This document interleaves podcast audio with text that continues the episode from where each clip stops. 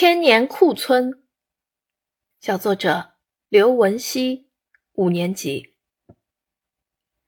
我的家乡泰顺有许多著名的景点，如果要我向您推荐一个地方，我会毫不犹豫的推荐库村。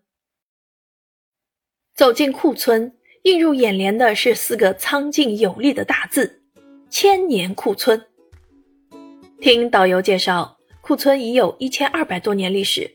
是泰顺历史最悠久、规模最大、保存最完整的古村落，至今仍保留着唐宋时期的建筑风格。唐代进士包全和谏议大夫吴起相继归隐库村，使库村耕读之风代代相传。库村也叫石头村，环顾四周，一座座朴实大方的房子几乎都是由石头砌成，满目都是卵石墙和卵石地面。行走期间，仿佛置身于鹅卵石堆砌的城堡。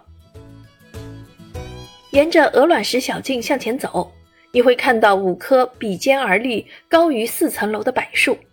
远远望去，它们像五位战士，静静地守护着库村。走近，它们的枝干又粗又壮，轻轻抚摸它们那粗糙的表皮，不禁让人心生敬佩。他们定是经过了风吹雨打。守护了库村一年又一年。一阵风拂过，枝条摇晃着，发出轻柔的沙沙声，似乎在告诉我们库村的变化。往北走几步，过一座拱形小桥，就可以看见一口古井。听导游介绍，吴奇移居库村后，看到乡亲们饮水不便，就带领乡亲挖了一口井，取名清阴井。井口用四块条石砌成正方形，很大，可供多人同时打水。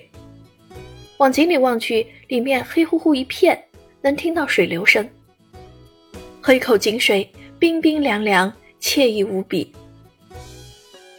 沿着青阴井旁的小路继续前行，可以看到一个展馆，展馆里陈列着包宅和吴宅祖先的画像，还有各种各样的模型。其中有一个模型吸引了我。崇山峻岭间有一座亭子，亭子里两位古人面对面站着，有说有笑，好像在讨论着什么。这两位古人该不会就是包全和吴起吧？来到库村，请放慢脚步，慢慢的融入库村古老迷人的风景中，相信你一定会爱上这座古村落的。